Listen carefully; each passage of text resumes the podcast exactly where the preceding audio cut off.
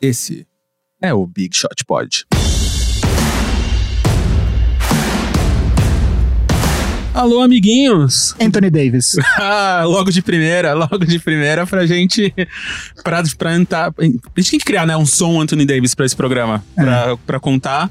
E aí, galerinha, tudo bem? Mais um Big Shot Pod, nossa 21 primeira edição. Já podemos beber, já podemos entrar na balada e ser presos Nos Estados Unidos. nos Estados Unidos. Se tu fosse um cara legal, tu teria um botão de radialista que aperta e fala Anthony Davis. Eu posso fazer, posso fazer um. A gente ainda vai providenciar aquela mesa que você pode deixar pré-gravados alguns sons e um deles é o som do Anthony Davis, entendeu? Esse é o sonho, esse é o sonho barra, barra realidade. Então essa é a nossa 21 primeira edição. Como sempre, eu aqui, MM Isidoro. Na minha frente, Guilherme Pinheiro. Olá. E do meu lado, Vavo Mantovani. Oi. Hoje, especificamente, a gente está fazendo uma live no YouTube. Então, se vocês estão aí no YouTube, olá. Se vocês estão ouvindo no áudio, tem pessoas vendo a gente. Hoje, segunda-feira, dia 22 de abril. Então, pessoas que estão vendo olá, fiquem ligados nas nossas redes, no arroba BigShotPod em qualquer rede social. Ou se inscreva no canal do Big Shot Pod no YouTube para saber quando vai ter outras lives. Então a gente vai testar essas lives mais vezes e talvez até lives especiais aí, quando for rolar rolar eventos especiais, como agora o fim do playoff, os drafts e tudo que vai acontecer na pré-temporada. Se é, na pré-temporada, na pós Na e pós-tem- pré, é. na pós e pré-temporada. E se você tá gostando do Big Shot Pod, faz aquele favor, divide com o amiguinho. Vamos aí, nós estamos na sociedade que tudo é sharing, sharing is caring, então é dividir é amor. Divida com os amiguinhos, manda pro grupo de WhatsApp da escola, da faculdade, aquele grupo no Facebook. Boa frase faz pra um tweet. tatuar, hein? Dividir é amor. Dividir é amor, Boa, você boa. viu? É que eu fazia muito dia quando era criança e aprendi. Adolescente. então a gente tá aprendendo isso aí. E se você tá ouvindo a gente no iTunes especificamente, dá aquelas cinco estrelas e aquele comentáriozinho legal.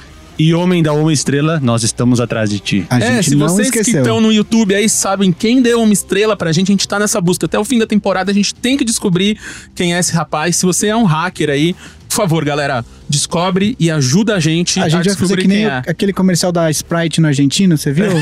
é, pra quem não viu, é um comercial que eles levam um hater famoso da Argentina que tinha hábito de xingar as pessoas. Eles pegam esse cara e, sem ele saber, levam ele num lugar onde estão várias pessoas que ele xingou. E aí é, as pessoas dão um abraço e tal, não sei o quê. A parte chata é que depois de alguns dias ele continua xingando todo mundo na internet. mas enfim, é só uma- um comercial que o comercial é bonitinho. É o comercial como a vida, né? Você acha que vai mudar e no final você é a mesma pessoa, como sempre. Então, mas o que não é igual é que essa semana é uma semana nova e temos destaques iniciais novos. Sem dúvida. Vamos lá. Eu tive. Eu, vou- eu já vou tomar a palavra Por porque eu sou favor. sempre o primeiro, né? Eh, eu não tinha nenhuma ideia, absolutamente nenhuma ideia de destaque inicial, porque todo e qualquer destaque inicial que eu pensava era rela- relacionado aos playoffs. E como a gente vai falar de todas as séries dos playoffs até o final do episódio, isso seria tipo roubar um pedaço da pauta que era pra vir depois. Porém, vindo aqui para o estúdio para gravar, eu dentro do meu vagão do metrô, eu tava mexendo na internet e eu vi um post do Pick and Roll BR, que é um perfil muito legal aqui no, do Instagram. Eles são muito mais do que Instagram, mas no caso eu vi no Instagram, eles completaram até 80 mil seguidores. Parabéns para eles. E eu vi um post aqui do falando do mock draft da NBA. E eles colocam uma comparação de cada jogador. E, e eu acho que isso é muito legal para quem eu, por exemplo, já admiti aqui, falo que eu não acompanho basquete universitário tão de perto assim, conheço alguns jogadores principais, mas nunca fui um cara de acompanhar continuamente. O Guia acompanha até mais do que eu e ele que anda fazendo aí as, as análises dos prospectos que Uhum. vai vir no final do episódio. E eu achei legal essa comparação, porque tem alguns jogadores aqui que eu sei que vão estar no top 10 pelo que a galera fala, e eu não sei como eles jogam exatamente. Eu vou só falar aqui no, do top 10 do pick and roll. Eu acredito que a comparação seja feita por eles mesmo. Eles colocaram primeiro o Zion Williamson, comparação Charles Barkley. É uma boa é uma comparação. comparação, válida. Eu, eu vou comentar dos que eu sei como é que jogam. Eu acho que é uma boa comparação. Uh, Jamorant, de Aaron Fox. Ele me pareceu um pouco mais encorpado quando eu vi ele jogar. É uma comparação boa, eu acho que puxa muito pelo fato dele ser canhoto. É, eu, eu, eu acho, pode ser, pode colocar. Obviamente, quando você faz as comparações, você, fa você faz comparações no melhor dos cenários. Sim. Então, eu diria, por exemplo, que o, o Lillard é uma referência. não eu não vou falar que é uma comparação, é uma referência Melhor também. pro. Até porque também eles têm o mesmo perfil de serem armadores mais baixos que vêm de, de, de universidades um pouco menores, não tão tradicionais. Aí o RJ Barrett, né, que é de Duke também, Andrew Wiggins. Espero que esse não seja o fim dele. Uh, Jarrett Culver, o Paul Pierce, DeAndre Hunter, Thaddeus Young, Kobe White, Jamal Murray, Cam Reddish, Joe Johnson, Darius Garland, Trey Young, aí o Jackson Hayes, que o Gui falou na semana passada ou retrasada? É, foi passada. Semana passada o Jackson Hayes, que eu acabei de descobrir que- é com X, né? Jackson. É Jackson, né? Não é. Eu tenho, eu tenho muita noia com a grafia dos jogadores. Eu não gosto. Tipo, às vezes, sei lá, faço um vídeo e eu vejo que eu escrevi errado, eu fico muito noiado depois. Ah, tá mas ligado? acontece, até porque tem alguns nomes que tem grafias, por exemplo, Sean. Sean eu já vi mais de 10 grafias Não, o- diferentes. o DeAndre, com A maiúsculo, com I minúsculo, separado, com trema, com apóstrofe, deve ter uns 10 DeAndre diferentes. O Jackson Hayes, o Hassan Whiteside, aí tu que viu ele jogar mais, pode até dizer se é uma boa comparação. Ah, sim, é, eu acho, eu, Seria acho até o um- potencial dele um pouco maior, Maior. mas enfim. E o Nasir Little, Kawhi Leonard. São com- A maioria das comparações aqui são jogadores, enfim. E aí eu queria fazer um gancho, porque temos algumas comparações históricas aí da NBA feitas pelo, pelo NBADraft.net, que era o, era o principal, ponto de- principal site de referência para pesquisar isso. Hoje, lógico, tem vários outros lugares. Inclusive o layout do NBADraft.net é bem antigo, por sinal. Você entra lá e fala, caramba, voltei no 98. E tem duas muito clássicas, né? Uma, em 2006, eles compararam o Adam Morrison, que era um cara lá de Gonzaga, que, enfim, foi um dos cestinhas da faculdade Stash. no, no último ano. O cabelo e o, e o big- Bicampeão pelo é, Lakers. bicampeão pelo Lakers, sem a o gente cabelo. falou no vídeo, a gente o falou cabelo, no vídeo falou do... dele. E eles compararam o Adam Morrison ao Larry Bird. Não, não, eu- entendo que é uma comparação do estilo do jogo, não um jogador que ele vai se tornar, mas comparar um jogador que vindo ao Larry Bird é sacanagem. E outra clássica, também que a galera pega muito no pé, é eles compararam o Deshaun Stevenson com o Michael Jordan. Olha a responsabilidade que se coloca em cima de Deshaun Stevenson. E nesse caso, eu não acho nem que o jogo, o estilo de jogo é, é parecido. O Deshaun Stevenson acabou eh, se, se caracterizando como um jogador até mais de defesa. O Jordan também era muito bom de defesa, mas a- o foco do Jordan era o ataque, o que não aconteceu com o Deshaun Stevenson. Então, qualidade à parte, eu ainda acho que foi uma comparação ruim. Eu fico imaginando o cara que tá escrevendo e fala assim, esse menino aqui, eu preciso comparar ele com alguém... Hum, Michael Jordan. Porque ele não comparou com alguém que Você parece. destrói a carreira do cara. É o cara pra sempre, vai ter essa barra, né? E aí, pra finalizar, então, depois de já ter descido do metrô, ainda no meu celular, eu dei uma pesquisada nos principais jogadores atuais pra ver quem era a comparação deles na época do draft. E dos principais jogadores atuais, eu acho que todas as comparações foram boas, só pra ter ideia aqui. Kevin Durant colocaram Nowitzki ou Tracy McGrady. Eu acho que tá meio que entre os dois sim, mesmo. Sim, faz, faz Ele é- sentido. É, Pega um pouco da altura do Nowitzki, tem um arremesso, o McGrady é um pouco mais atlético. Aí o LeBron James tava Magic Johnson. Então compararam com uma lenda, mas Sim, ok. O, o Stephen Curry com o Mahmoud Abdul-Rauf, lembra dele? Pra, Lembro. pra mim essa é a melhor. Porque exatamente o que eu me lembro do Abdul-Rauf era o que o Curry é hoje. Uns arremessos de três muito Só louco de a longe. potência Não. da décima potência. Não, né? lógico, mas enfim, o estilo, sempre comparando o estilo de jogo. Claro. Arremessava muito bem, ele liderou a NBA em. E, se não me engano, ele seria o líder de lances livres de todos os tempos se ele tivesse o mínimo, o Abdul-Rauf. É mesmo? Tem o mínimo é tipo, sei lá, pra NBA é mil, ah, ele tá tipo, sei lá, 20 lances livres abaixo. Se não fosse O cara devia voltar hoje só pra... só pra arremessar. Aí o Kawhi Leonard tava o Lukumba Mute e o Gerald Wallace. Que eu também acho bom. Não. O Gerald Wallace mais ainda. É. O Harden, Manu Ginobili, óbvio. E, ou o Brandon Roy, que também é boa. Sim. Brandon Roy, acho que pouca gente viu jogar, porque a carreira dele Ele- foi mais curta, tem, é. que, tem que ter sido um pouco mais velho pra ver. Enfim, eu fiz uma lista grande, não sei se vale a pena falar. Ah, o Yannis tá o Nicolas Batum. Nossa. Não, mas, mas você vê uma semelhança, pra só que é entender. isso, a décima potência, É, dá pra entender. Aí tinha o Paul George, Scottie Pippen, ok, é uma Claro. comparação boa. Ah, tu falou do Damian Lillard. O Jay Williams, que jogou pouco na NBA, que Porque ele se sofreu, machucou, sofreu um acidente de moto, acidente de, que é de da, moto. ele é comentarista, Comentarista. dia, né? Que também é uma comparação boa, É. pelo que eu lembro de highlights do Jay Williams. Ou o Jared Bayless, aí também. Jared Bayless joga até hoje. Sim. Enfim, era mais essa, é mais essa comparação. E tinha mais uma, fora do Adam Morrison com o Larry Bird e a do Stevenson com o Jordan, Eric Curry com o Shaq, que era um pivô meio pesadão. Sim. Era boa a comparação, mas É. também ele não. Ele foi um dos primeiros escolhidos no draft. Aliás, dele. falando em cheque, eu fiz essa comparação no, no Twitter do Big Shot Pod semana passada. É, é, pra mim, o Yannis embaixo do garrafão lembra muito o cheque do Shaq. Orlando. Do Orlando. Do Orlando, porque o cheque do Orlando era mais esguio. Mais magricelo. E, e, Puxava os contra-ataques, arremes- Exato. arremessava uns floaters do lance Exato. livre. É que obviamente o. Yannis é muito mais coisa que o Shaq Sim. fez na carreira, mas, mas é impressionante a lembrança. Os, os americanos, eles usam muito isso, porque, de fato, é, quem acompanha NBA são muitos jogos e nem todo mundo tem o tempo para conseguir acompanhar tanto college, até porque as temporadas são concomitantes. Então, muitas pessoas, os fãs da NBA, eles começam a prestar atenção nos, nos jogadores do college, boa parte deles, mais perto do draft. E aí, isso é um artifício que é muito comum em todos os sites americanos, é usar os jogadores de comparação para comparar estilo. É, agora, o problema de quando você usa jogadores muito muito bons é que você acaba colocando uma expectativa que muitas vezes é, é- é impossível de, do jogador atingir. Então, uma coisa que eu gosto muito que o, o- todo ano o The Ringer tem um board de draft. é, agora eles são com 30 jogadores, mas daqui umas duas semanas eles já devem ter os 60. Que eles colocam três jogadores. E aí, basicamente, você tem. é, eles falam que as- a- o, o estilo do jogo é, é uma mistura desses três, mais ou menos, mas só que você tem um, um jogador melhor, aí um médio e um pior, e fala: olha, é mais ou menos isso daqui que esse cara deve ser, entendeu? Eu Acabei de procurar o Chris Paul aqui só pra ver o que, que dava. Azeia Thomas. É, É. o, o original, né? O- o Aza- é. Não, tá escrito Azaia, Não, mas é o obviamente original, é o Azeia original. Claro. Eu vou emendar com os meus destaques iniciais aqui. Por favor. É, bom, primeiro, pra quem não viu, eu coloquei um tênis que, pra quem cresceu nos 90, é um tênis famosíssimo semana passada no, no, no Instagram do Big Shot Pod, que é o Reebok Pump. Pump. Tem comerciais incríveis, enfim, e todo mundo lembra daquela bolinha. Toda, todo moleque dos 90 queria ter um Reebok Pump. É, eu tive, inclusive. É, meu segunda coisa é, tá rolando, ao mesmo tempo que tá rolando os playoffs da NBA, tá rolando os playoffs do NBB. É, O Uhum. Flamengo eliminou o Corinthians por 3 a 0 como era esperado, o time do Flamengo é bem mais forte que o time do Corinthians.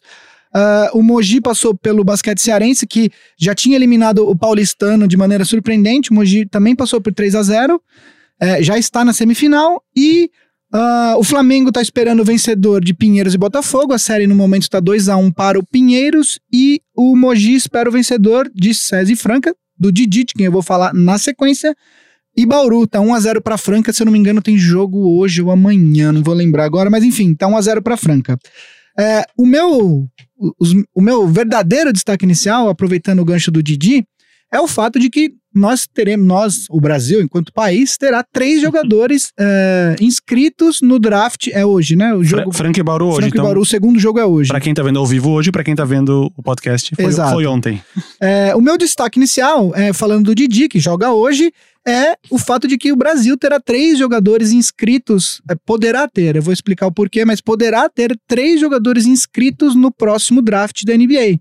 É, são eles o Didi, justamente, nosso querido Kawhi Capixaba, é, o Iago do Pinheiros, que anunciou ontem ou anteontem que. Do, do Paulistano, perdão, o armador do Paulistano, que, que anunciou ontem ou anteontem que vai também Que tinha entrado no ano no passado, mas draft tirou, tirou, o nome. e é por isso que eu falei que podemos ter três, porque eles ainda têm tempo de de tirar. E também teremos o brasileiro Túlio da Silva, que é um, um jogador que joga na Universidade de Missouri State, é uma conferência menor, é, é a Missouri Valley Conference, nos Estados Unidos.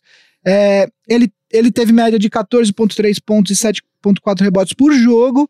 É, tanto o Túlio da Silva quanto o Iago, eu vejo um pouco de. Eu não vejo eles sendo draftados nesse momento. Obviamente que ainda tem muito chão até o draft, vai ter combine, vai ter uma série de outras coisas que pode mudar o status.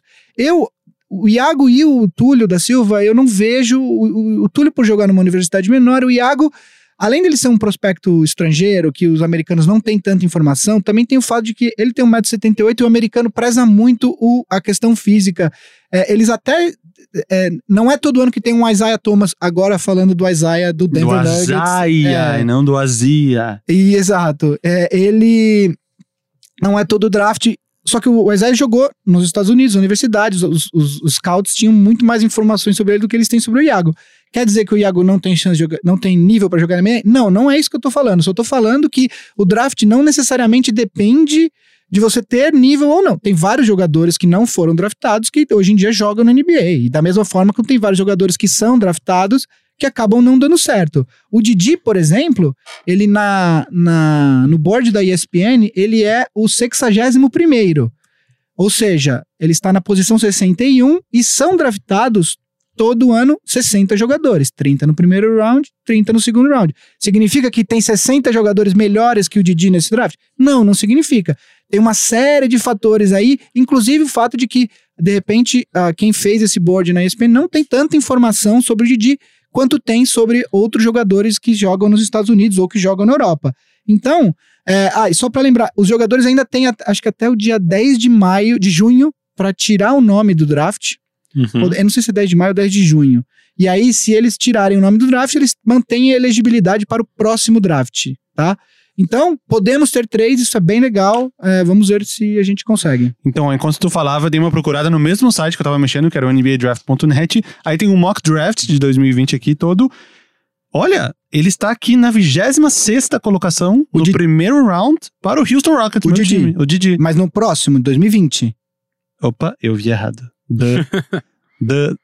Errou! Não, então, mas é que agora. Que burro! Agora o Didi anunciou semana passada Não, e eles não, não atualizam toda semana esses mock drafts. Eles devem. Ah, então se é eles isso. acreditam no potencial do Didi, possivelmente Pra eles vão atualizar. Nossa, eu vi, eu vi dizendo, como dizer temporada 19 e 20 e fui, cliquei convicto no 2020 mock draft. Bom que, tu, Mas- bom que eu falei e tu me corrigiu, senão ia ficar bobagem no ar aí o tempo inteiro. Mas que bom que o pessoal, né? O Didi tá aí, já tá um ano na frente, alto planejamento. e tomara que a gente tenha mais brasileiros aí, né? Tipo, vendo oh, na, na NBA, né? Porque a gente faz tempo que a gente não tem alguém draftado pelo Brasil, não faz? 2014 o Caboclo, não foi? O Caboclo? Foi o. Ele foi o vi- o vigésimo? Raulzinho foi 2013? O Raulzinho foi. 2003 teve dois, né? Que foi o Raulzinho e o. Devemos ter pesquisado Não, isso entre antes. 5 e 6 anos já. Já é um tempo, tempo É. bom sem alguém. Então, entre. E o- Não, 2013 foi o Lucas Bebê e o Raulzinho. E 2014, o Caboclo pelo Toronto. Então é isso. O Brasil teve uma sequência ali nos anos, no- no- na primeira década da, do coisa que foi boa, com o Leandrinho, Não, o Thiago e- Splitter, E André 2012 foi o Fábio Melo, lembra? do- que faleceu, faleceu. Ele- Melo. mas ele jogou a universidade lá, né? Sim, ele fez a universidade lá. Então, acho que esses são os nossos destaques iniciais. E como a gente frisou no começo do episódio, a gente tá ao vivo no YouTube aqui. Oi, Temos YouTube. Bastante big shooters vendo a gente. E eles mandaram perguntas, perguntas a mil. Então, vamos tirar um tempinho aqui para responder alguma dessas perguntas. Se você também quer fazer pergunta pra gente, só mandar das nossas arrobas é, BigShotPod em qualquer rede social ou se, se inscreva no Instagram, comenta nos comentários dos vídeos, ou se não, segue a gente pra saber quando tem live e aí você vai ficar sabendo na hora o quando a gente tá ao vivo e fazer a sua pergunta. Então, pra galera do YouTube aí, primeiro, o Lucas Oliveira falou que só vai ouvir e divulgar. Se alguém dessa mesa disser que viu o Sunday Service do Kanye West ontem, óbvio E que a gente viu que foi maravilhoso. A igreja de Kanye é aqui. Meu sonho é ter a bunda da Kim Kardashian um dia. É, porque aqui outro amigo falou que pra ele eu tinha a voz de quem tava na, de, de quem tava na academia. Então, talvez é isso. Eu tenho que entrar na academia pra ter a bunda da Kim Kardashian um dia. Tem um outro amigo aqui, deixa eu achar ele. Peraí. Os caras estão falando agora que se eu tirar a barba eu fico parecido com o André Henning, do narrador do esporte interativo. É mole, velho? Não, tinha um, o, acho que é o Vida de Basqueteiro, tava perguntando muito sobre o Spurs. O que você sempre falar sobre o Spurs aí? Ah, a gente vai falar. É, a gente vai falar, a gente vai cobrir todas as a séries. melhor de série dos playoffs, a mais disputada, eu diria. A, a a melhor, E a, ma- minha opinião, e a é mais underrated também, porque é, vários jogos são só na NBA TV, né? Que é um canal É, que não é, não é aberto para as pessoas verem lá nos Estados Unidos. Então, Diário de um Basqueteiro, fique esperto aí que logo na nossa pauta principal você vai ouvir sobre o seu Spurs. E o Giovanni Santos fez uma pergunta interessante aqui. Como vocês acham que seriam os playoffs se as conferências fossem intercaladas? Como o primeiro do leste com o oitavo do oeste e assim por diante? Ah, intercalar? Intercaladas? É, tipo, o, o primeiro do leste com o oitavo do oeste, o primeiro do oeste com o oitavo do leste. Cara, sabe? eu nunca tinha pensado nessa ideia. É, é, assim, a, un- a- uma possibilidade que a galera discute muito é fazer de 1 a 16. De 1 a 16, e inde- aí, independente demen- das conferências. Isso é uma coisa. Agora, tipo, entrelaçado é assim... porque intercalada não faz nem sentido. Tipo, por que seria intercalada? Agora é interessante, por exemplo, é, o que- quem é o quinto no, no, le- no Oeste? O Jazz. O Jazz. Jazz e Boston eu acho que dá mais jogo do que deu com o Indiana, Aí por seria exemplo. Rockets e Pacers. Tá, mas e a continuação, como é que é? Quem pega quem? Ah, e aí a gente tinha que sentar e fazer, que demora muito. Não, a ideia é interessante, mas. A ideia é boa, por A isso ideia é que eu achei interessante. boa. Não, vamos por- guardar aí, acho, vamos guardar isso então pra, como uma pauta pro pós-temporada. É, pode ser. Pode ser, pode claro. Porque aí a gente faz, porque tá aí, é uma ideia boa. Aí o Igor chegou, parabenizando a gente pela transmissão, brigadão. É, muita gente falando do Celtics. Falaremos. Falaremos Inclusive, também. primeiro, primeiro time já classificado. Quer dizer, quando, quando o, o podcast estiver sendo lançado na terça-feira, talvez já haja, por exemplo, o Houston Rockets, que, é o, que joga hoje à noite, segunda-feira. Aliás, tem, podemos ter dois, né? Os dois 4x0. Mais dois 4x0. Mais hoje, dois 4 a 0. Milwaukee e Rockets. Porém, enquanto gravamos, o único time classificado é o Boston Celtics. Ó, o Henrique Silva perguntou: rapaziada, vocês têm alguma notícia a respeito de uma possível expansão da NBA? A gente tem, só que eles devem abrir a, a liga na África, certo? No Ah, que é, vem. sim, mas daí é. é, mas Aí é uma outra, a segunda liga da NBA, mas É. são times africanos de vários países Que africanos. a gente comentou em alguns que vocês episódios começaram atrás. no episódio aqui. do, com Yuri. Quando eu, Exato. eu estava na África e você e Exato, Yuri veio aqui. exato, exato. Agora, tem sempre aquela coisa de, de que os caras querem botar uma franquia de novo em Seattle, né? Então, mas ao mesmo tempo, se você botar uma franquia, aí você fica com 31. Tem que botar então tem que duas, ter é. ser duas. Então, Embora tenha sido 29 por um. e, mas isso é uma discussão, isso é uma discussão muito que rola muito assim, todo cada de tempos em tempos ela volta, por enquanto não tem nada, absolutamente nada de concreto. Aqui, ó, o Iago Coelho parabenizando o Vavo. Quero ver o Vavo falando sobre as estatísticas de basquete. Que homem em estatística. Tinha que ter o prêmio de estatístico do ano. O Vavo ia ganhar sempre. Parabéns, Vavo. Obrigado. Parabéns. Imagina uma, Estatística, imagina um Uma troféuzinho. uma É, parede Romeu cheia de troféus. É, o Romeu ia ficar orgulhoso. Octacampeão estatístico do ano. De NBA específico. É, e. Mas ó, vou te dizer que outro dia alguém, pois eu não lembro quem era, alguém comentou, não sei onde é que foi. Eu botou assim: eu também curso estatística, sou torcedor do Houston Rockets e não sei o que. O cara tinha três coisas em comum comigo. Eu falei, caramba. meu. Toco no NX Zero. É, tipo assim, só faltava isso. Oh, aliás, falando em, em profissões inusitadas de pessoas que fazem podcast de NBA, ontem à noite, ontem, ontem à noite, eu fiz um comentário, tava vendo Bucks e Pistons e... Por quê? Pois é, pois é, porque o jogo tava chatíssimo, assim, e eu virei e falei assim, eu falei, essa série tá tão emocionante quanto uma reunião com um contador. Aí o Lucas Nepomuceno, do Café Belgrado, virou e falou assim, pô, tomei de graça essa daí, ele botou Palavras Duras, que é um negócio que eles têm no Café Belgrado. Aí eu virei e falei assim, não, cara, foi sem querer, tipo, a gente brincando, então eu e falei assim, é engraçado, porque a nossa formação, eh, do, do nosso lado de cá, a gente tem um estatístico que é músico, um cineasta que é cineasta, um advogado que é produtor de cinema, e a gente resolveu fazer um podcast de basquete. Lá eles têm um professor, acho que o Guilherme é É professor, professor né? isso. E o Lucas que é contador, né? Tipo, a podosfera de basquete é, tem, tem uma, uma formação inusitada, né? Não, a podosfera, qualquer podosfera, eu acho, né? Tipo, a, a parte de comunicação, quase ninguém faz comunicação. Ninguém quis ser podcaster desde, desde criança. Talvez hoje Hoje, pessoas talvez hoje. estejam querendo ser, mas não Igual exi- youtuber, né? As crianças. Exatamente. Martinho e Romeu já estão lá em casa.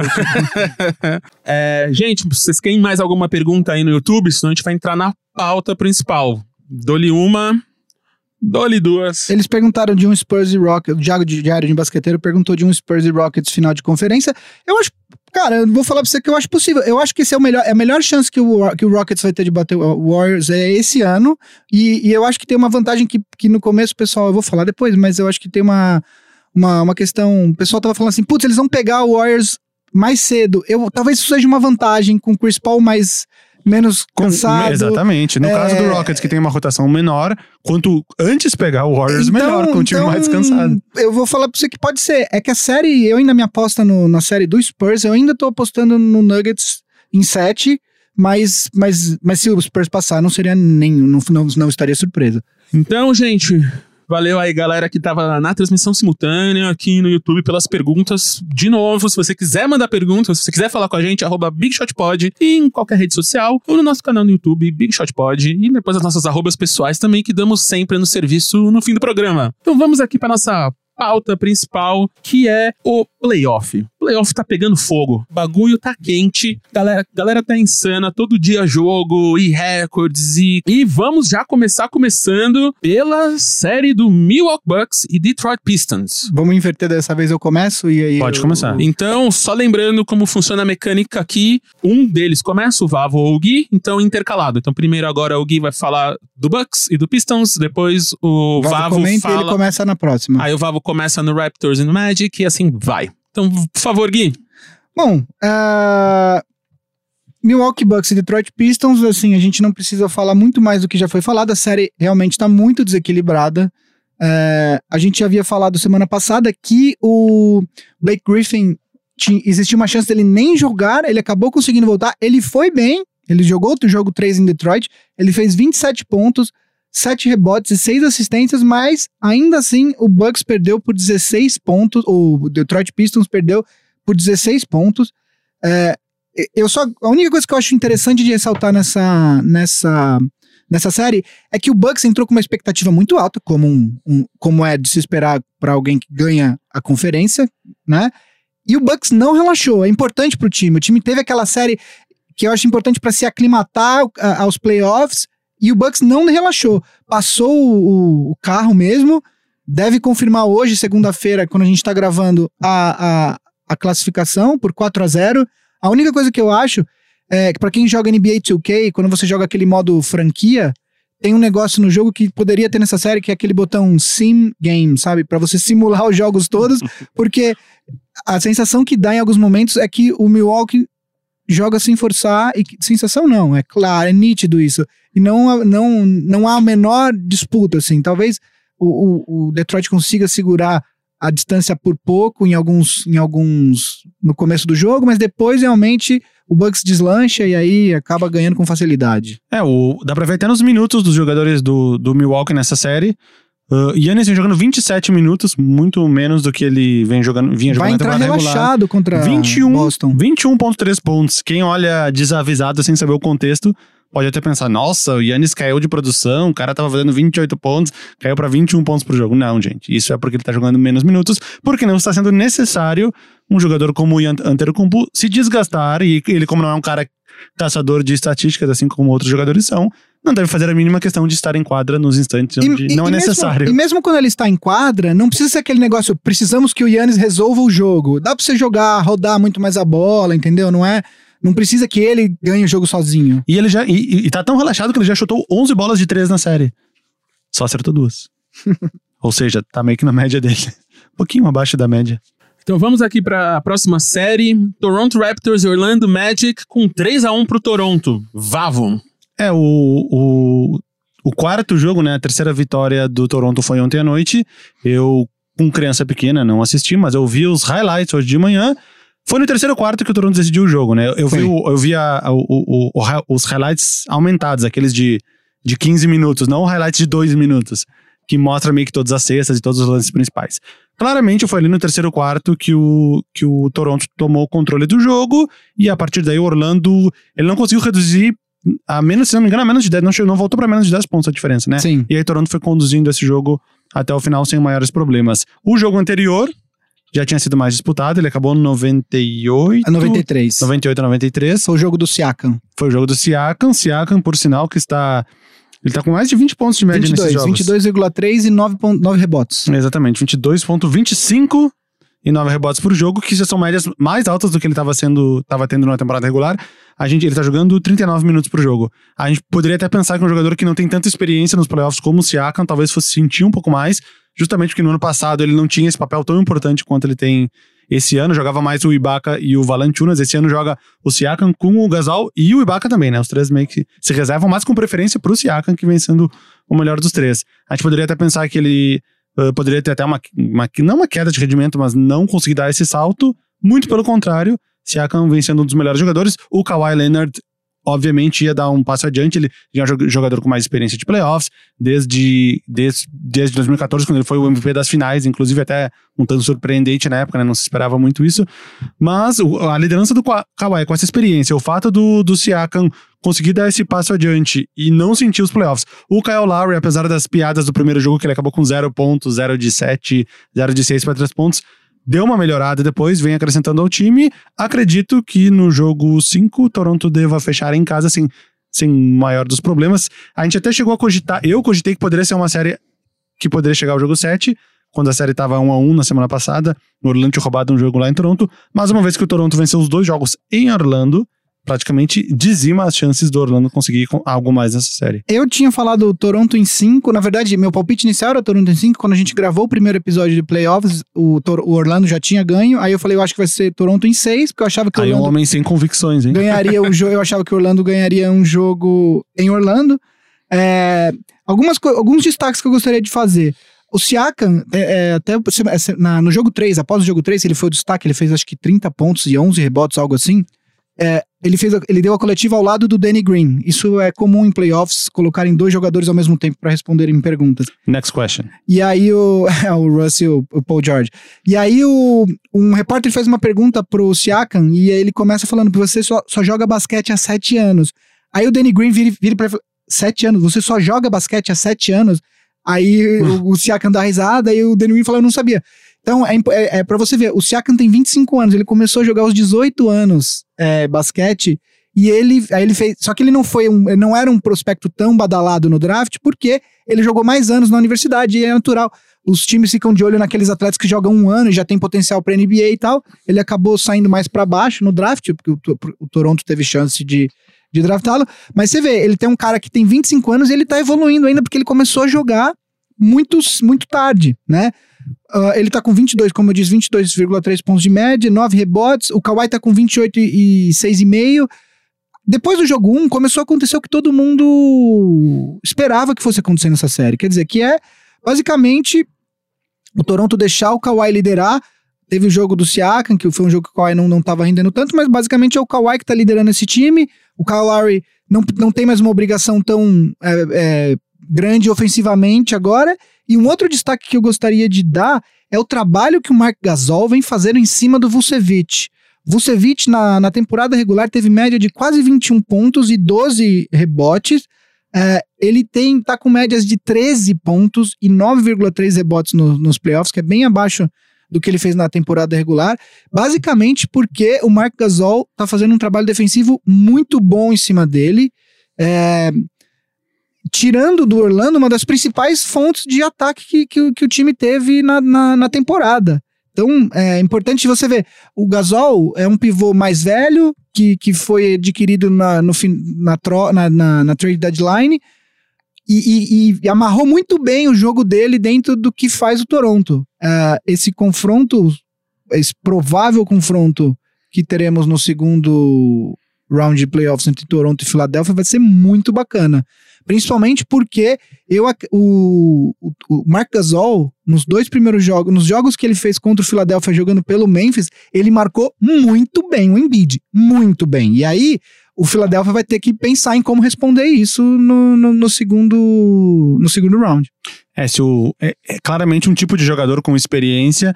Vai, o, o Embiid vai dar aquele tra- trash talk nele e ele vai fazer tipo, ah, beleza. Exato. Tipo, o- quem, quem que reclamava? O, reclamavam isso do Tim Duncan, o, o Shaq reclamava do Olajuwon também. Falava as coisas e eles falavam, ah, beleza.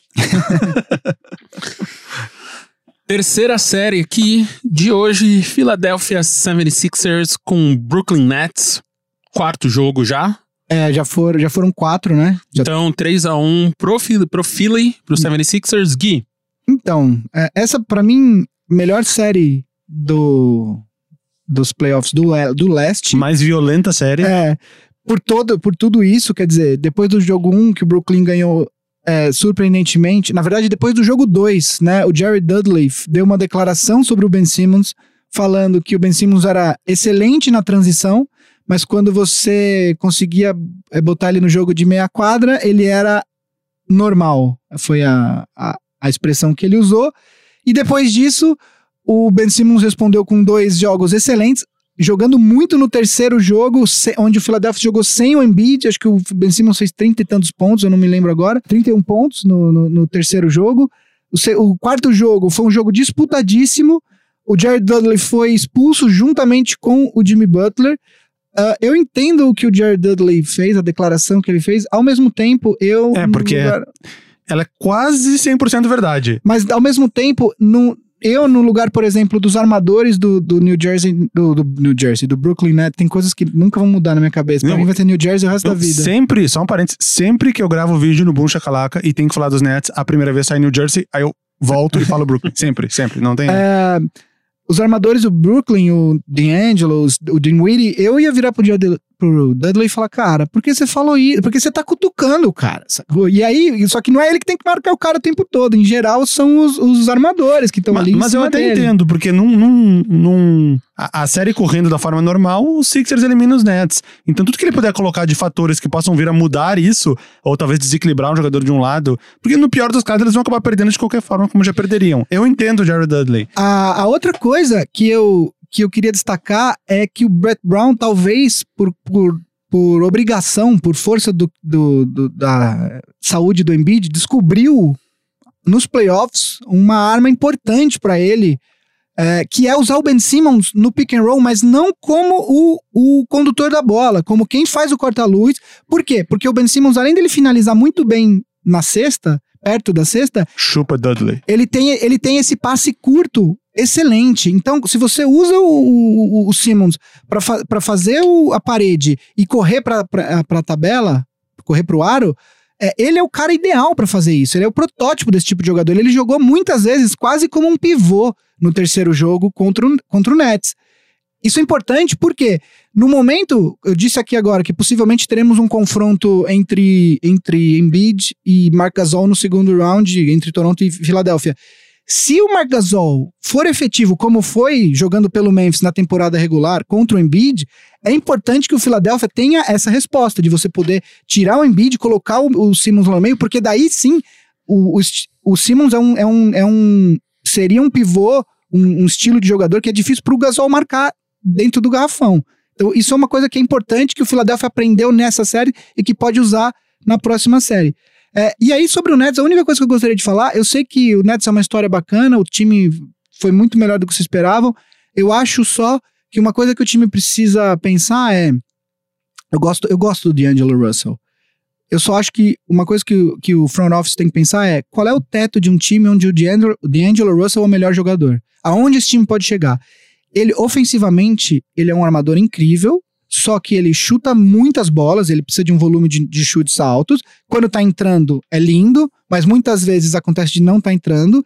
E a outra coisa é, ele precisa evoluir defensivamente, porque muitas vezes é uma questão, não é nem de, de noção, é muitas vezes uma questão de esforço, de, de estar disposto a, se, a, se, a, a, a jogar defensivamente engajado. Uh, eu acho que ele tem tempo para crescer, ele deu um salto bacana essa temporada, mas eu acho que tanto o front office do Nets quanto o próprio D'Angelo tem que pensar em algumas coisas para o futuro da carreira. Tivemos Sean Marks suspenso, né? Após. Verdade. É, é, quanto? 25 mil e um jogo? Aquela multinha básica da NBA, é. né? O, o GM do Nets, ele entrou dentro do, da, da sala dos juízes lá para reclamar das, de duas faltas do Embiid, uma no jogo 2 e uma, a cotovelada e, e, uma agora no jogo 4, que ele julgava, elas são dadas faltas flagrantes 1, e no caso, ele julgava que deveriam ser faltas flagrantes 2. A cotovelada, dois. o próprio Embiid depois pediu desculpa Sim. e falou, deveria ter sido expulso pela É, eu não entendi também. Teve uma no Grenal também, só puxando um pouco aqui.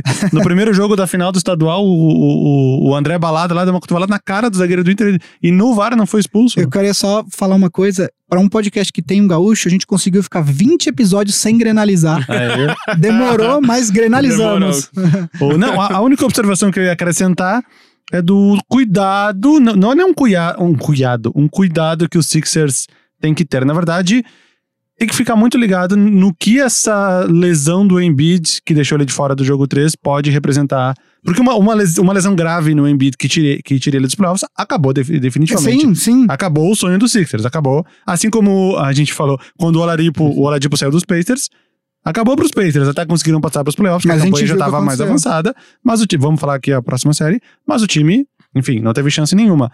Então, eu acho que essa lesão é até um pouco mais grave do que leve, porque ele ficou fora de um jogo 3 de uma série que estava empatada em 1 a 1 com o Sixers já tendo perdido um jogo em casa. Ou seja, a gente pode interpretar que ela não é tão simples assim. Se fosse uma lesão num jogo, sei lá, 4 de uma série ganhando de 3 a 0 a gente pode até entender que era o início do jogador sendo poupado, mas no caso não foi. E ele é um cara essencial, tanto que ele voltou já sendo cestinha, sendo reboteiro, enfim, ele é o líder aqui, é só pra pegar os números dele. 25.3 pontos, 13.7 rebotes, 4 assistências, 3.7 tocos, ou seja, o cara põe um time embaixo, não põe um time embaixo do braço porque é um time que tem outras estrelas, mas é claramente o melhor jogador desse time. Eu tinha só um. Em cima disso que você falou, é, no dia que anunciaram que o, que o Embiid ia jogar o, o jogo 4, eu falei, eu não colocaria o Embiid para jogar o jogo 4, porque Primeiro que o jogo 3 foi o jogo que o Sixers ganhou mais facilmente. Segundo que ainda que você perde o jogo 4, você tem ainda fica uma melhor de 3 de e você tem dois jogos em Filadélfia. E aí, é, agora, principalmente agora com 3 a 1 eu já, já, já tiraria o Embiid e falava, ele não joga, porque você tem.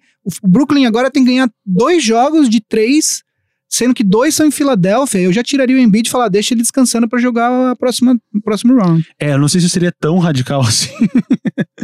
Vi de exemplos recentes de viradas de 3 a 1 improváveis. E ele fala isso na entrevista, eu anotei, ele falou na entrevista do, do jogo 4, Ele, ele vira e fala assim, eu não quero que aconteça que nem aconteceu com o Warriors. O Jimmy Butler dá risada e sai andando. Mas enfim, eu não sei se eu seria. Se eu, se eu deixaria ele de fora do jogo, mas ao mesmo tempo, o fato dele ter voltado e feito 31 pontos e 16 rebotes, acho que ele quis provar, galera, eu tô bem, tudo bem. Era um jogo que eu precisava pra dar uma descansada e eu tô bem. Veremos como isso será no futuro. Então vamos aqui pra última série do leste, a série que já tá definida. Que não é mais uma série. Acabou. Acabou. E é tetra. É tetra lá. Boston Celtics, Indiana Pacers com o Boston classificado. Vavo, Bom, Boston Indiana, série encerrada, 4x0. Talvez o 4x0 tenha sido uma surpresa, por mais que a gente soubesse, que Uhum. nem a gente já falou 146 vezes, que o Indiana Pacers ia cair de produção após a lesão do Oladipo. Eles conseguiram dar uma enjambrada ali, colaram uma silver tape que continuou funcionando a máquina com o, com Wesley Matthews, o esquema continuou o mesmo, o, o- não precisou mexer no banco com o Corey Joseph, o Sabonis, Tyreek Evans. A máquina do, do, do Pacers continuou funcionando, mas sem, o, sem a principal peça, o time não iria conseguir manter o nível que estava tendo até a lesão dele, eles estavam no terceiro lugar do leste na época. O primeiro, a gente já falou dos primeiros jogos antes da gravação do, do outro episódio. Vale comentar que todos os jogos, os quatro jogos, a maior diferença foi 10 pontos. Que foi no primeiro jogo, Uhum. aquele jogo da década de 90 lá que acabou 84 a 74, placar super baixo. Depois o 99 a 91, acho que esse já tinha acontecido no último programa, né? E aí 104 a 96, 110 a 106 o último. Então foram jogos, Boston não venceu com facilidade os quatro jogos, foram jogos se ne- nenhum deles chegou a ser aquele disputado até a última bola, o último arremesso, pedido de tempo e aqueles dois minutos que demora meia hora, que sempre as mulheres ficam bravas, que não acabou esse jogo ainda, faltava um minuto a meia hora atrás, e continua tendo.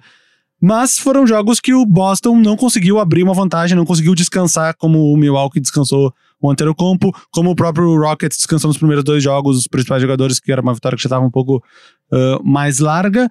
Mas eu acho que a gente não tinha dúvidas aqui ninguém que Boston ia acabar vencendo o Indiana Não, a gente não sabia que ia ser 4x0. 4 a 0 Ninguém esperava. Eu apostei em me- 6 ou 5 agora. Não Ao mesmo tempo, eu apostei 4x1. Celtics. Ao mesmo tempo, pouquíssimas pessoas apostaram no Indiana Pacers, pra não dizer nenhuma que eu conheço. Alguém deve ter apostado, talvez algum torcedor do Indiana Pacers. Larry Bird. É, eu- Larry Bird, que é o presidente, vale citar. Do Indiana e presidente de jogou a operações. carreira inteira no Boston Fez a carreira inteira no Boston, mas ele é de Indiana, jogou na Universidade de Indiana, Indiana. e é do Indiana Pacers. É, eu, eu acho que o mais importante pra se destacar nessa série é o fato de que o Boston, de fato, parece ter atingido o seu melhor nível da temporada na hora certa. É, eu acho que também uma, uma, uma coisa que pode passar despercebido é a lesão do Marcus Smart, que a gente falou antes dos playoffs, Ela- ela pode ter sido positi positiva no sentido assim, é evidente que o Marcus Smart é o melhor jogador de defesa do Celtics. Ao mesmo tempo, você diminui a rotação e agora parece que tá todo mundo jogando o- a- as quantidades de minutos necessárias para que o time funcione como uma uma, uma, uma, uma uma engrenagem coesa. É, ano passado, vale citar que ano passado foi exatamente isso que aconteceu, né? O, Bo- o- o Gordon Hayward eles já estavam sem ele desde o início da temporada, mas foi na lesão do Kyrie Irving, que seria tipo o melhor jogador do time eh, naquele momento, ou melhor jogador do time de um modo geral, foi ali que eu- com essa mesma rotação reduzida, com mais minutos pro, pro Terry Rozier e mais responsabilidade pro Jalen Brown e pro Jason Tatum, que o time acabou se encontrando e aí chegando até uma final de conferência. E aí, e aí uma, uma das coisas que mostram como o sistema tá funcionando é ontem o Boston teve sete jogadores eh, com mais de 10 pontos. O cestinha, se eu não me engano, foi o Gordon Hayward com 20 pontos. Ele fez, acho que, nove pontos no último período. Ele, ele que morreu durante o jogo com a enterrada que ele levou do Miles Turner, mas ressuscitou e passa bem. Tanto que no, no último Eu não período. achei tanto, não. Nossa, mas um pouquinho ele tomava a bola em cima da cabeça. Ah, mas um ele- pouquinho E qual era a outra opção dele? Sair da frente? chama business decision isso. Você sai da frente e deixa o cara enterrar. É, ele vai enterrar com você lá ou não, entendeu? Sai da frente. Enfim, é, ele, ele, ele. E aí tem isso assim: o Gordon Hayward, finalmente, a gente já falou isso, mas agora realmente parece que ele tá chegando próximo ao nível do Gordon Hayward que o Boston contratou há dois anos atrás, é, antes da lesão. Ah, uma outra coisa que precisa ser falada, a defesa do Boston. O Boston teve. O, o Indiana teve, nos jogos 1, 2 e 3, o, o Indiana teve um, um quarto fazendo 8 pontos e dois quartos fazendo 12 pontos. E aí, nessa hora que você vê a importância de ter um, um- um pontuador como o Oladipo no time. hora que a, a defesa do, do Boston apertou, o Indiana não tinha mais ninguém pra conseguir aquela cesta, pra quebrar co- ah, os runs, né? Quer dizer, o cara faz 8 a 0 você precisa de alguém pra fazer aquela cesta pra esfriar e não tinha. O Indiana não tinha esse cara, né? Uma outra coisa, um dos comentários mais engraçados que eu li sobre o Boston é que parte do processo de envelhecer é você apreciar o jogo de caras como Al Horford.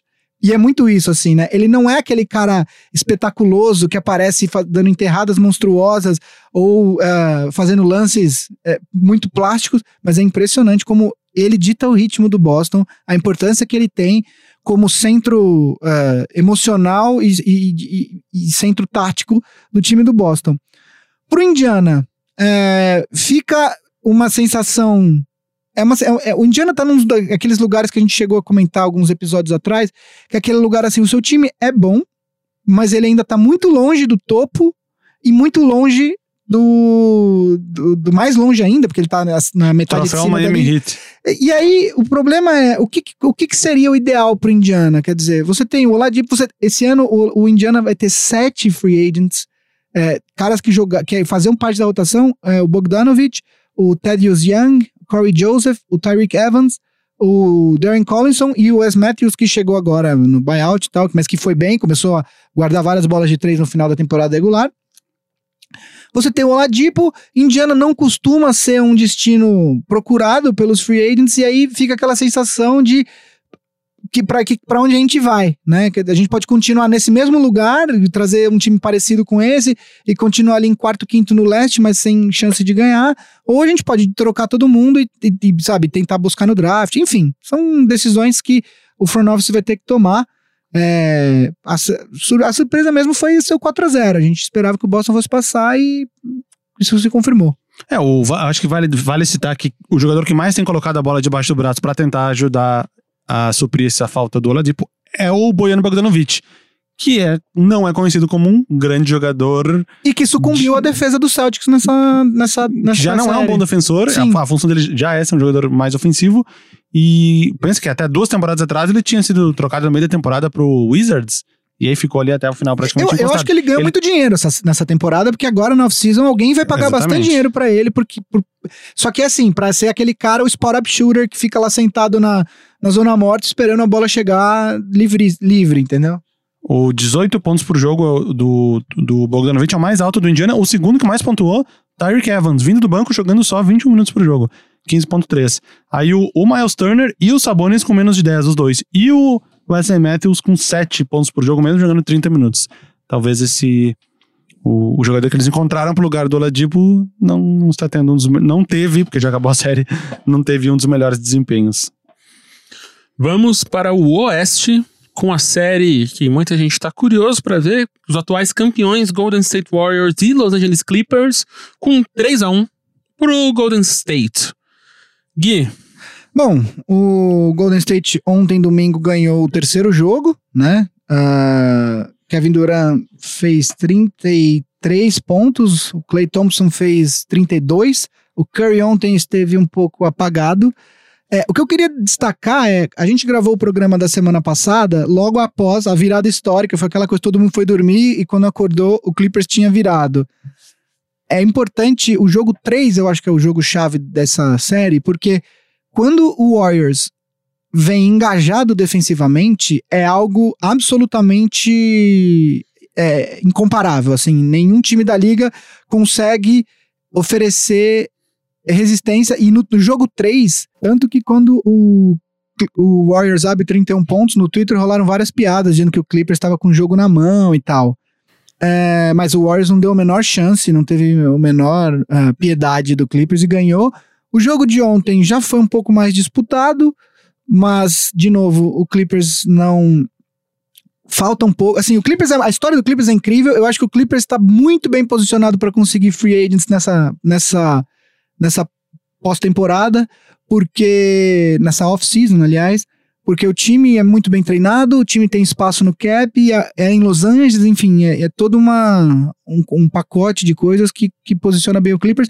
A- a- do- dois destaques que eu queria ter. O Landry Shamet, no jogo 2 da virada, jogou muito bem, guardou várias bolas de três pontos. E ontem foi o jogo em que o Shai Gilgeous Alexander teve 25 pontos, acho que se eu não me engano foi o melhor pontuador do Clippers na partida. Outro rookie, quer dizer, além de tudo, o Clippers está tendo contribuições pesadas de, de novatos, o que é muito bom, não só pelo fato de você estar desenvolvendo bem o jogador, mas pelo, pelo salary cap. Quando você tem jogadores em contratos de rookie jogando bem, isso significa que você tem um jogador barato, que está superando o valor do contrato.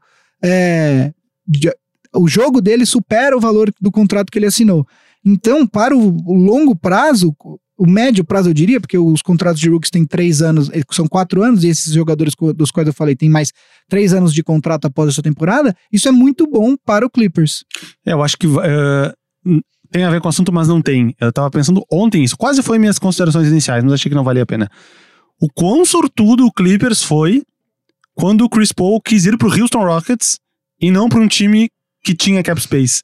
Porque todos esses jogadores que o Clippers tem hoje, o Lou Williams, o Montrezl Harrell, o Patrick Beverly, esses três, eles só estão no time porque o Chris Paul quis ir para um time que não tinha cap space. Ou seja, ele teve que fazer o sign and trade e quando ele foi pro Rockets, o Rockets teve que mandar vários jogadores de volta, dentre eles esses três. Foram outros jogadores, tinha o Sam Decker, eu lembro que foi, teve outros jogadores, enfim, eh, menores.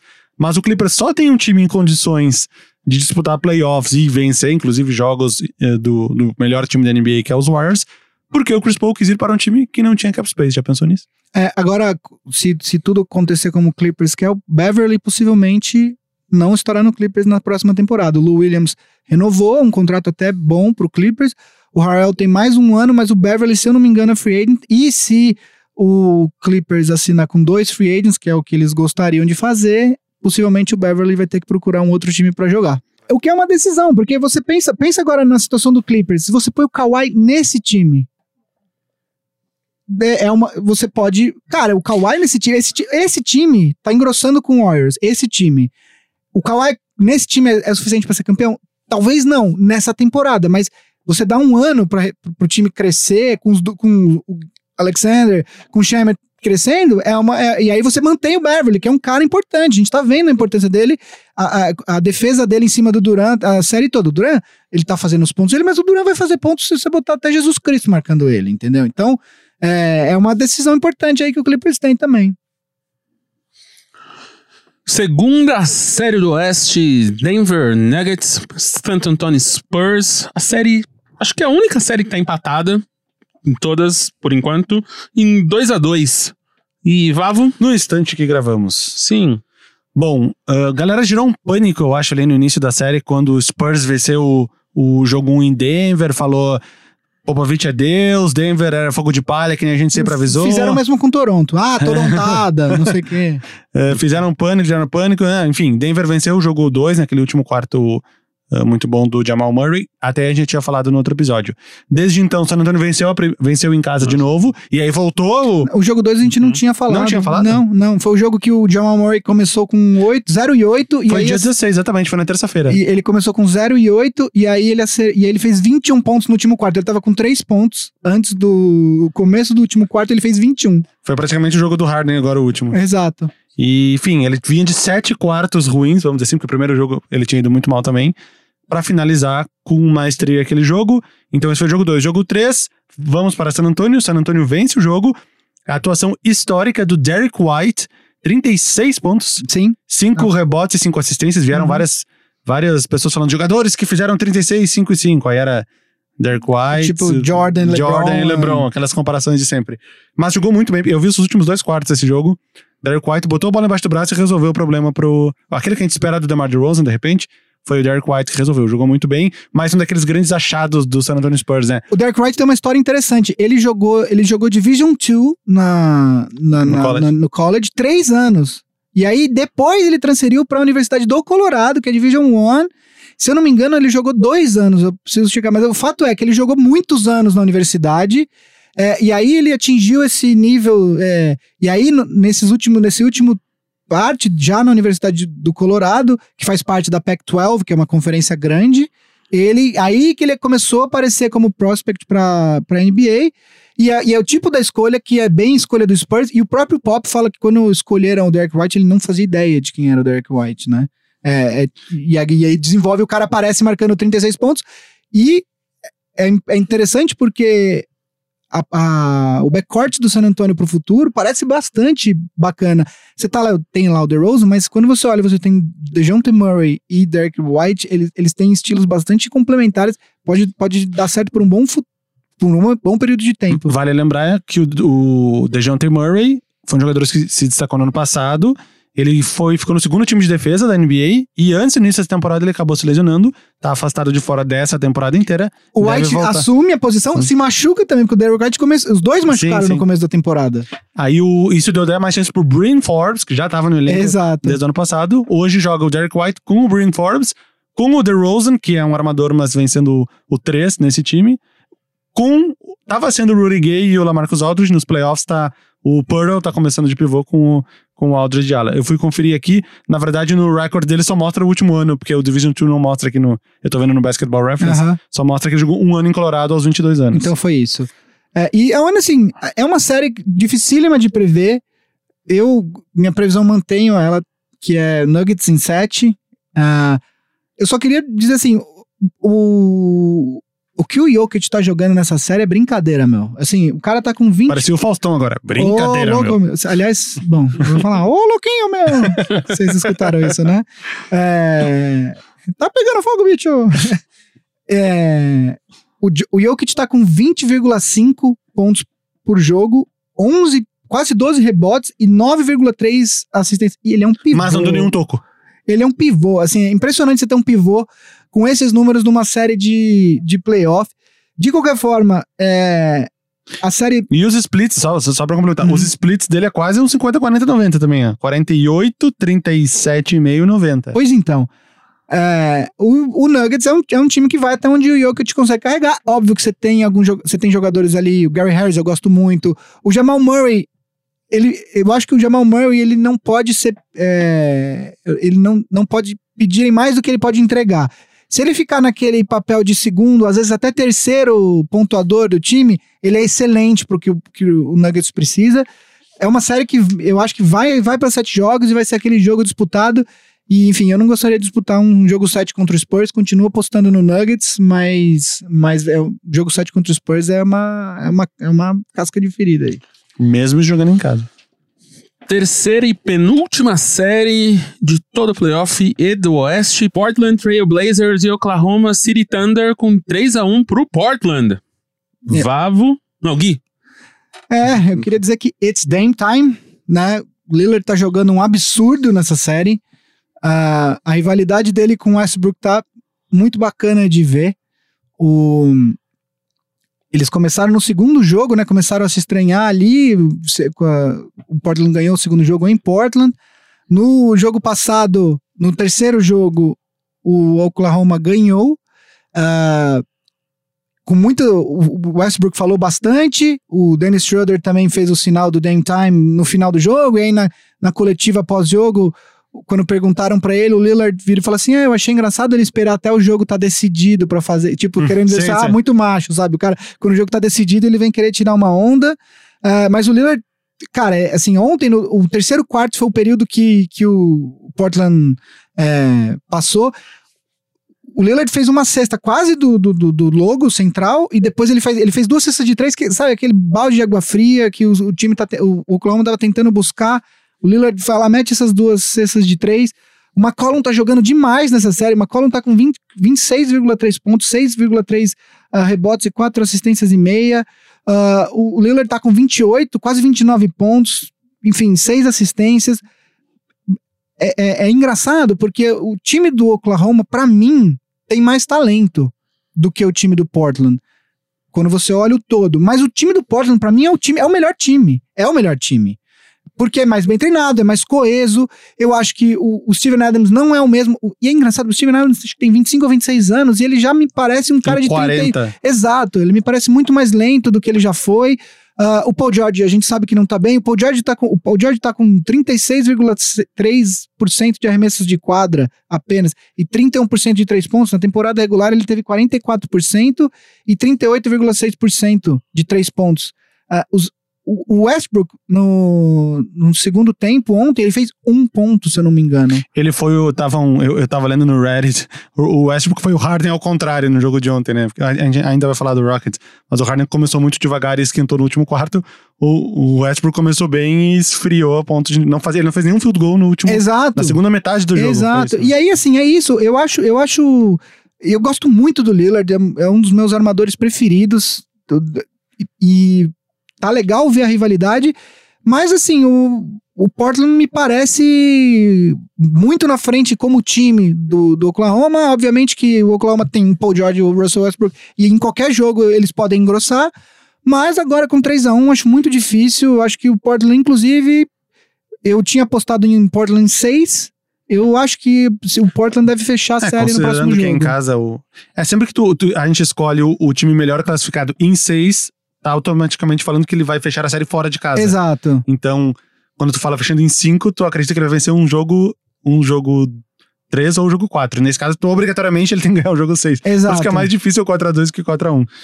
O... Bom, eu fiquei surpreso com o. Surpreso não, porque eu sempre soube disso, mas tem um tipo de arremesso que o Russell Westbrook dá que se eu fosse torcedor do Thunder ia me dar nos nervos. 20 segundos no relógio. Que é um, é um tipo de arremesso que ele dá. Porque se ele fosse um cara que tem um aproveitamento ótimo de três pontos, e, ou até mesmo no long two, eu entenderia, porque não tem problema arremessar. Se tu é, um, sei lá, um Kevin Durant, dá um long two, tu tem uma porcentagem boa a ponto de valer a pena se não tem ninguém pra disputar rebote.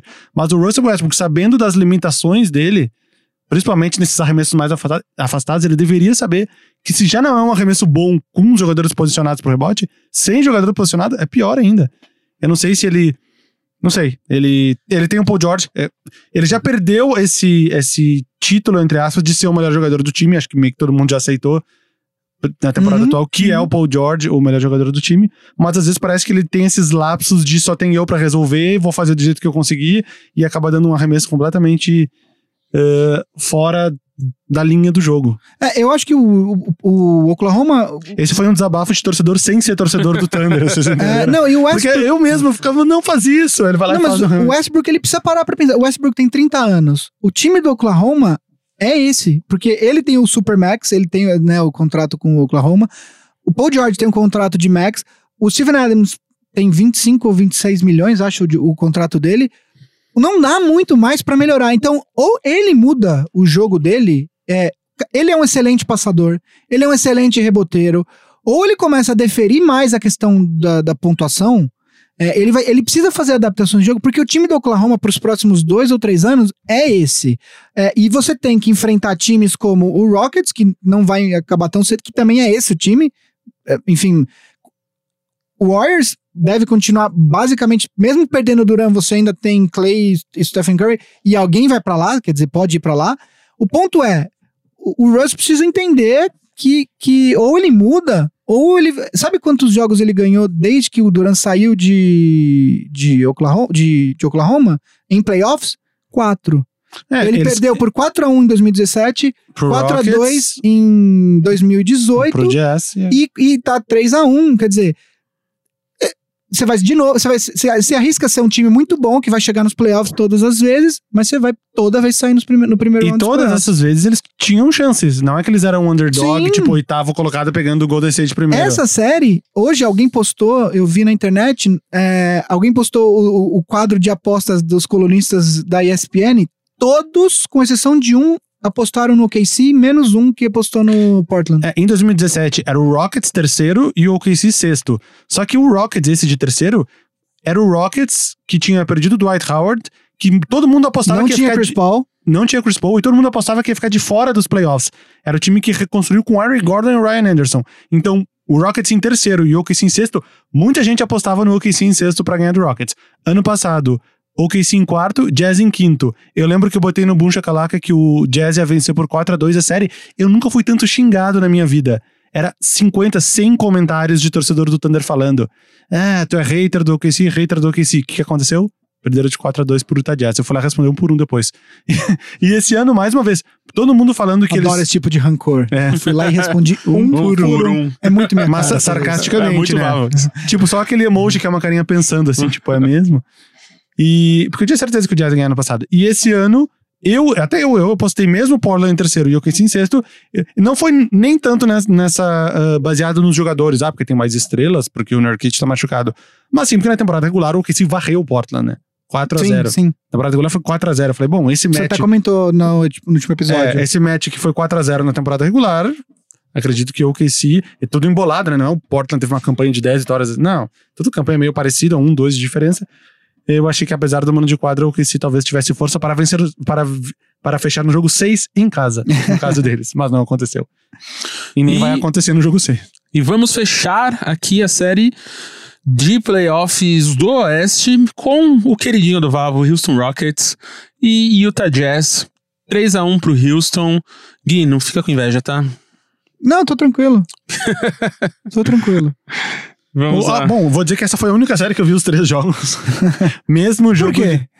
Mesmo quê? com o jogo de anteontem terminando às 2h26 da manhã, vocês não imaginam que foi o dia seguinte.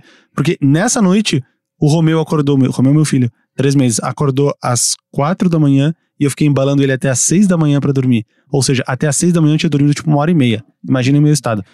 Mas eu vi até o final. Eu, eu sei bem como você Eu tá, não porque sei. Meu filho mais velho regrediu o sono e eu tenho dormido coisa de três horas por noite. Tá, tá delícia. Ah, regressão do sono. Minha É. esposa leu, leu alguns É. textos sobre isso. Ela é real. Ela é real, né? É. E- e o meu só dorme ah, levando no carrinho embaixo do prédio agora.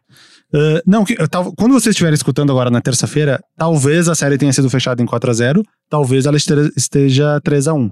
Eu acho que é praticamente um 50-50 esse jogo 4. Ah, Se tem um jogo pro Jazz ganhar, é, É esse. esse. É esse. o, a questão é, os primeiros dois jogos a gente já tinha, a gente tinha falado do primeiro jogo só, né? A questão é que o- tem a questão do, do descanso. Eu acho que o Rockets talvez dê um gás agora pra garantir que. Porque senão você vai ter que jogar mais um jogo. O Warriors ainda joga pra fechar, né? Sim. Pelo menos você ganha um dia de descanso em relação Um ao Warriors. jogo a menos O Warriors deve fechar agora, entendeu? Então talvez o, o Houston dê aquele gás pra fechar agora. É, quando a gente gra- gravou o último, só tinha tido o primeiro jogo. Sim. Aí teve o segundo jogo, que foi um, um blowout de novo. Outro. 118 a 98 com o triple-double do Harden, 32 pontos. E aí, uh, anteontem teve o jogo... Anteontem? Hoje é dia 22, é. Anteontem teve o jogo 3. Aí sim, um jogo disputado, do início até o fim. uh, a, a alternância de liderança... O Rockets demorou para liderar a primeira vez, mas houve uh, alternância de lideranças. Conseguiu abrir um pouquinho no final e acabou vencendo o jogo. Curioso desse jogo, que se falou muito, o início do Harden ele errou os primeiros 15 arremessos de quadra. Incluindo alguns bons tocos que ele levou aí, né? Uhum. Do Gobert, acho que foram os dois. Teve É. um do, do Royce O'Neal, quando ele foi arremessar de três achando que tava livre no contra-ataque, veio o Royce O'Neal e deu um tabão por trás. Mas o que eu achei mais curioso ainda é que o Rockets venceu o jogo. No final, o Harden fez eh, 14 pontos no último quarto e acabou com 22 É, ainda. ele fez, ele fez, ele, ele terminou 3 de 20, só que ele fez 14 de 16 lances livres. E ainda assim arremessou menos lances livres que, o- que o Donovan É. Mitchell. Mitchell arremessou 17. E eu achei legal a entrevista do final do jogo, que aí chega a repórter da ESPN, era da ESPN, ela chama o Harden e o Chris Paul, e aí vai falar com o Harden. Harden, eh, você, então mesmo com esse início que você começou 0 de 15, aí o Harden faz uma cara, tipo, pra ela, tipo, eu comecei 0 de 15? tipo, nem ele sabia que ele tinha começado 0 de 15, ou seja, um cara, eu, eu acredito que isso quer dizer que ele estava tão focado no jogo, nas formas de vencer. Teve, teve lance, quando ele já estava com 0 de 12, 0 de 13, que ele poderia ter ido pra bandeja livre, mas aí ele viu o Capela e dava o, o lobby pra fazer a enterrada. Ou seja, ele realmente não estava preocupado com essa sequência de arremessos e no final do jogo, claramente, ele deu a entender que ele nem sabia que ele estava com essa sequência de arremessos. Então, eu acho, eu tenho uma coisa que eu acho, eh, eu, eu gosto muito dessa de, de ler a respeito de preparação de atletas para e não só em basquete, em futebol, em vários esportes. Eu gosto muito de futebol americano também. E uma coisa que muitos técnicos falam que é muito importante para um quarterback ter é a capacidade de esquecer os passes errados. Quer dizer, quando você lança uma interceptação, quando você volta para a próxima série, você não pode ficar pensando naquela interceptação, porque daí você começa a passar com medo e aí você tá muito mais suscetível a, a errar e a, e a sucumbir à pressão. Ah, eu acho que acredito que no basquete é meio que isso. Você tem que continuar arremessando, sabe? Se aquele arremesso é um bom arremesso, se, se você tá tendo arremessos livres, tá fazendo tudo direitinho, é natural que eventualmente você tenha uma sequência mais baixa, mas se, você- tudo tiver correto, se é um arremesso de, alta, de alto percentual de aproveitamento, uma hora ele vai começar a cair. Eu acredito que para um cara, para os principais pontuadores da, da liga, em qualquer momento da história, a mentalidade meio que tem que ser essa. Eu não posso ficar preocupado se eu só tô errando. Eu tenho que continuar fazendo o que eu treinei e uma hora ela vai começar a cair. E acredito que o Harden seja essa. Eh, eh, nesse jogo tenha sido mais ou menos isso. E aliás, uma outra coisa que eu li na internet, enfim, às vezes a gente lê as coisas e não anota quem, da onde que leu e tal, mas que é importante. O fato do, do Jazz não ter conseguido ganhar do Rockets num jogo em que o Harden chutou 3 de 20, a, a, pessoa fala assim: eu não sei se isso diz mais sobre o Jazz ou sobre o próprio Rockets, porque num jogo que o Harden não tá tão. É, ele acabou acho que com 22 pontos só, né? 22. É, e ainda assim, o, o, ainda conseguiu bater um time é, muito bom fora de casa. Diz muito sobre o, o, Rockets.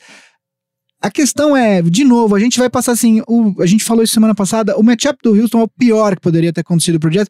O Gobert é um excelente jogador de defesa, só que. Ele deu sete tocos no último jogo. Só que pro. pro, pro é, o, o, estilo de jogo dele, a defesa dele, é, é, contra o Rockets, é, assim, é o pior estilo que poderia ter para ele. Uh, eu acho que essa série, eu, eu acredito que o, que o Rockets vai fechar hoje. Eu acho que eles vão, para ter esse dia de descanso a mais em relação ao Warriors, esse dia de descanso é um jogo a menos, né? Esse confronto de segundo round entre, entre Warriors e, e Rockets tem tudo para ser incrível, da mesma forma que do outro lado tá se desenhando um Boston e. Aliás, todos os confrontos do segundo round parecem ser bastante interessantes, todos os possíveis aí, né? Uma outra coisa que é importante destacar é que além do lance do jogo de ter um jogo a menos um dia de descanso a mais, esse é o menor número de minutos jogados em playoffs da carreira do Chris Paul, o que é importante porque ele se machucou uh, o ano passado. E o Harden está com o menor número de minutos desde que ele era o sexto homem em Oklahoma. Então, além disso, eu, assim, existe uma expressão em inglês que é o, que é o perfect storm. Eu acho que esse, se o Rockets não ganhar do Warriors esse ano, cara, precisa tentar outra coisa, porque. Não, não é nem que precisa tentar outra coisa. A partir do outro ano, capaz ele ter. O time do Rockets ele é montado para ganhar do Warriors. Isso foi um planejamento, vamos dizer, certo, vem sendo certo. Foi para a temporada passada certo, para essa tudo indica que vai ser certo. Talvez a partir da próxima, o Warriors não seja nem a maior preocupação do Rockets. À medida que os outros times vão evoluindo também, talvez a maior preocupação seja montar um time para derrotar o Bucks na final, o não Lakers. o Warriors. O Lakers que vai vir com tudo agora com o Caruso. Que vai assinar e... com todo mundo nessa off-season, entendeu? A, aperta e... o botãozinho, Marcel. É. Anthony Davis. o, não, eu Apertado. queria só fazer um destaque para finalizar que dois negativos de formas diferentes. O Joe Ingles, ele não tá tendo absolutamente ah. nenhuma produção ofensiva nessa série. E em cada jogo eu pensei nisso, porque eu, eu me esquecia que ele tava lá no jogo. Quando eu me lembrava, tava lá o Joe Ingles com dois pontos. Quando eu, eu fui olhar aqui as médias dele, seis pontos por jogo. Para um cara que na temporada regular põe 12 pontos por jogo, ele às vezes parece mais preocupado em, em, em reclamar, vamos ser direto. Tá mais por reclamar da arbitragem e ficar questionando tudo do que do que jogar em si. Isso faz com que o Donovan Mitchell tenha um volume muito grande de arremessos e, por tabela, o, as porcentagens, os splits do Donovan Mitchell estão horríveis nessa série. 32% de field goals, 29% de três pontos e até no lance livre, que não era para ter influência nenhuma, 63%. Ele errou 5 no último jogo, 12 de 17. Se ele tivesse feito pelo menos 4 desses 5, o Jazz tinha vencido o jogo. Aham. Uhum. É. Então, gente, fechamos assim essa essa prévia, prévia não, né? Esse review, esse review dos playoffs até aqui, com já um time já para classificado para a próxima fase, o Boston Celtics. Ou mais, né? Ou, é. ou amanhã, quando vocês ouvirem, ou três. hoje para vocês ouvindo, já pode ter mas três, até três times já classificados para a próxima fase do playoffs. E agora chegou a hora que a gente está fazendo aqui em todo o programa, que é o Gui falando do próximo draft. Então, o draft, para você que chegou agora aqui no Big Shot Pod, é quando ou um jogador, os, os jogadores que estão entrando na NBA, os, os jovenzinhos, os 01s da NBA, estão entrando ali. E aí os times têm um dia ali que todo mundo treina, todo mundo vê os jogadores e fica aquele mercado de apostas, compra e venda, e vai e volta ali, que é tão emocionante quanto um jogo. Então a gente tá. Isso acontece normalmente no fim né, no meio, entre a pós-temporada e o começo da, da próxima temporada. E a gente tá fazendo uma série aqui, vendo os próximos prospects e os próximos drafts que devem fazer história aí na NBA. Hoje trouxemos um jogador muito especial que foi um pedido de um big shooter de fora do país. E mais dois aí pro conhecimento de vocês. Então, manda lá, Gui. É que, na verdade, eu, fi- eu fiz assim. A gente recebeu uma mensagem da, do usuário pedro.dani underline hell é, no Instagram. Ele é português, escuta a gente sempre. E ele pediu pra gente falar do Nemias Queta, Muito que fixe. é, se for draftado, ele será o primeiro jogador português da história da NBA. Eu eu fui atrás pra ler, eu não conhecia muito ele, mas aí eu aproveitei pra trazer outros dois ah, prospects europeus, além do Nemias Queta, para vocês entenderem, para vocês conhecerem mais prospectos europeus que estarão nesse draft.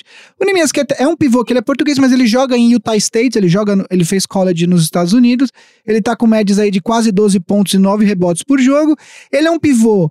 Ah, ele é um pivô com estilo mais defensivo, ele tem muitos bons instintos para tocos, ele é um cara que consegue muitos tocos na, nas partidas. Ainda não, ele, ele declarou, mas ele pode retirar o nome e voltar para mais um ano de universidade. Existem, eu li, pelo que eu li, existem ainda muitos analistas que acham que ele deveriam voltar para completar a universidade. E ele não está no board da ESPN, mas para você ver como a diferença de análise acontece, no último mock draft da Sports Illustrated, é, ele está saindo em 29 para o San Antonio Spurs. Seria a cara do Spurs esse tipo de jogador, né? um pivô português que quase ninguém conhece.